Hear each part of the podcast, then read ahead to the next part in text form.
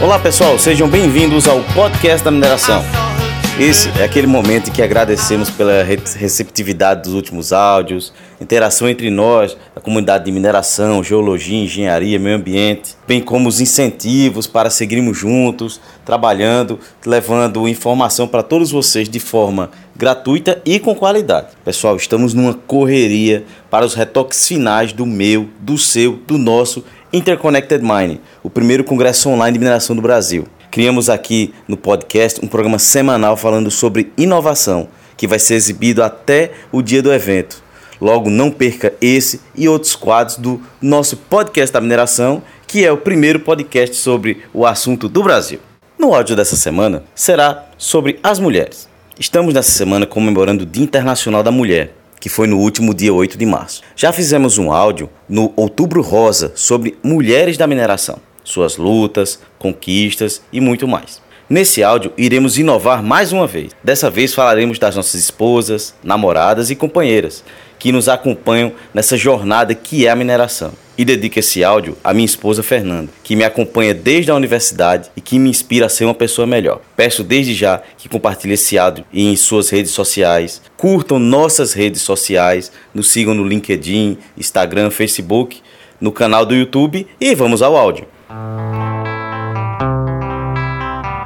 No Brasil, é muito comum associar o Dia da Mulher ao incêndio ocorrido em 25 de março numa indústria em Nova York, quando 146 trabalhadores morreram, do quais 125 eram mulheres. Esse episódio trouxe à tona as más condições enfrentadas por mulheres na Revolução Industrial. No entanto, registros, registros anteriores a 1911 apontam reivindicações de mulheres que contribuíram de forma significativa para que, em um momento, fosse dedicado às suas causas. O primeiro Dia Nacional da Mulher foi celebrado em maio de 1908 nos Estados Unidos, quando cerca de 1.500 mulheres aderiram a uma manifestação em prol da igualdade econômica e política no país. No ano seguinte, o Partido Socialista dos Estados Unidos oficializou a data como sendo 28 de fevereiro, com um protesto que reuniu mais de 3 mil pessoas no centro de Nova York e culminou em novembro de 1909 uma longa greve têxtil que quase fechou 500 fábricas americanas. Somente mais de 20 anos depois, em 1945, a Organização das Nações Unidas, a ONU, assinou o primeiro acordo internacional que afirmava princípios de igualdade entre homens e mulheres. Nos anos 60, o movimento feminista ganhou corpo e em 75 comemorou-se oficialmente o Ano Internacional da Mulher e em 77, o 8 de março, ficou reconhecido oficialmente pelas Nações Unidas. Durante toda essa semana, minerações do Brasil inteiro fazem homenagem às mulheres que atuam na mineração, pois, com muita luta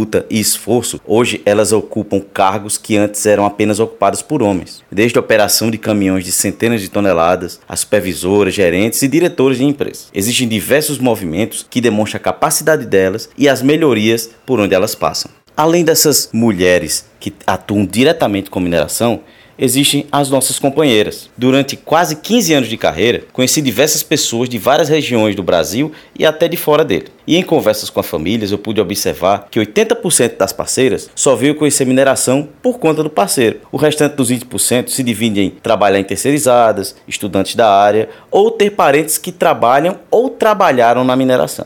As principais minas do Brasil estão localizadas em áreas remotas e longe de grandes centros. Logo, as famílias se mudam para essas regiões. Nós que somos os profissionais de, mineração, deixamos nossa região, nossa família e amigos. Da mesma forma, nossas esposas também passam por essa situação. Daqueles 80% que eu falei, sua grande maioria deixaram seus empregos para seguir a carreira junto do marido. Muitas mesmo nunca tinham saído do estado, vejam só, e vão lá, seguem seus companheiros, literalmente arriscam tudo em nome exclusivamente e simplesmente pelo amor. Exatamente, amor. Nós homens ficamos o dia inteiro numa mina, numa usina, numa fábrica, pois mineração cada dia é uma história diferente. Isso que me fascina nessa área. Mas em conjunto a isso, matamos um leão por dia para garantir sempre a produção. Chegamos em casa fadigados, cansados, para não dizer quase mortos. Daí quem surge? Nossas esposas, como nosso principal porto seguro. Nesse momento de encontro, deve existir aquela cumplicidade, pois imagina o dia dela. Muitas vivem sozinhas numa casa, no lugar que inicialmente não se conhece ninguém. Isso para o psicológico é complicadíssimo. Então é egoísmo, na minha opinião, chegar em casa e não dar a devida atenção que ela merece. Pois uma mulher leva um sorriso no rosto e mil segredos no coração. Não é piegas achar que ela ou já tem tudo, ou o conforto do local. Ela tem necessidade e anseios, e imaginar que ela está ali apenas para lhe seguir também não é correto. Irei reafirmar que apenas pelo amor é que ela está ali, para lhe apoiar, para fazer você crescer, mas isso não pode ser uma via única. Tem que ter cumplicidade e entender que a mineração é assim, nos leva ao limite em tudo, principalmente nas nossas vidas pessoais. Escutei uma frase uma vez que dizia: Ser mulher é ser mais forte do que os olhos podem ver, é ter no coração um lugar para todos os sonhos do mundo. Então, vamos nos botar no lugar delas, nesse quesito da mineração? Eu já vi homens seguir mulheres e o contrário aconteceu. Eu falei para ele naquele momento, quando ele segue, deixa seu emprego, não existe prova de amor maior do que essa. Eu poderia, pessoal, ficar aqui dias falando sobre casos que eu escutei nessa minha vida profissional. Mas o podcast da mineração quer dedicar esse áudio a vocês que nos acompanham, sofrem, lutam, mas nos ajudam a conquistar tudo o que queremos pois sem vocês realmente não seríamos os profissionais que somos. E principalmente a minha esposa Fernanda, que me conheceu estudando mineração e quando ela ainda estudava letras. Desde aquele tempo passamos por altos e baixos, mas já me acompanhou em várias regiões do Brasil. E quando o amor se torna tão grande, ele não cabe mais no corpo e se transforma em filhos, onde ela me deu minhas razões de viver, que é meu filho Cauã e minha filha Ana Beatriz, que aliás nasceram em regiões diferentes, por causa da mineração. Meu filho é paraense e minha filha é pernambucana. Então, Fernando, eu te amo e obrigado por tudo. E peço a todos os nossos amigos e ouvintes do podcast da mineração que após esse áudio, abrace forte sua companheira e diga eu te amo e agradeça por ela seguir você nessa jornada que é a mineração. Pessoal, muito obrigado por ter escutado esse áudio até aqui.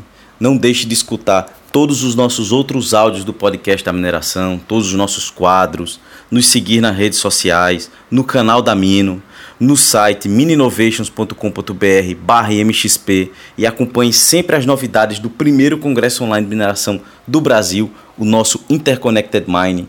Estamos com novidade toda semana e ele já está aí batendo a porta. Então, estamos com preços convidativos, pacotes exclusivos. Entre lá e garanta o seu ingresso para esse evento que vai ser único. Lembrando também que estamos em todas as plataformas de podcast do Brasil e do mundo.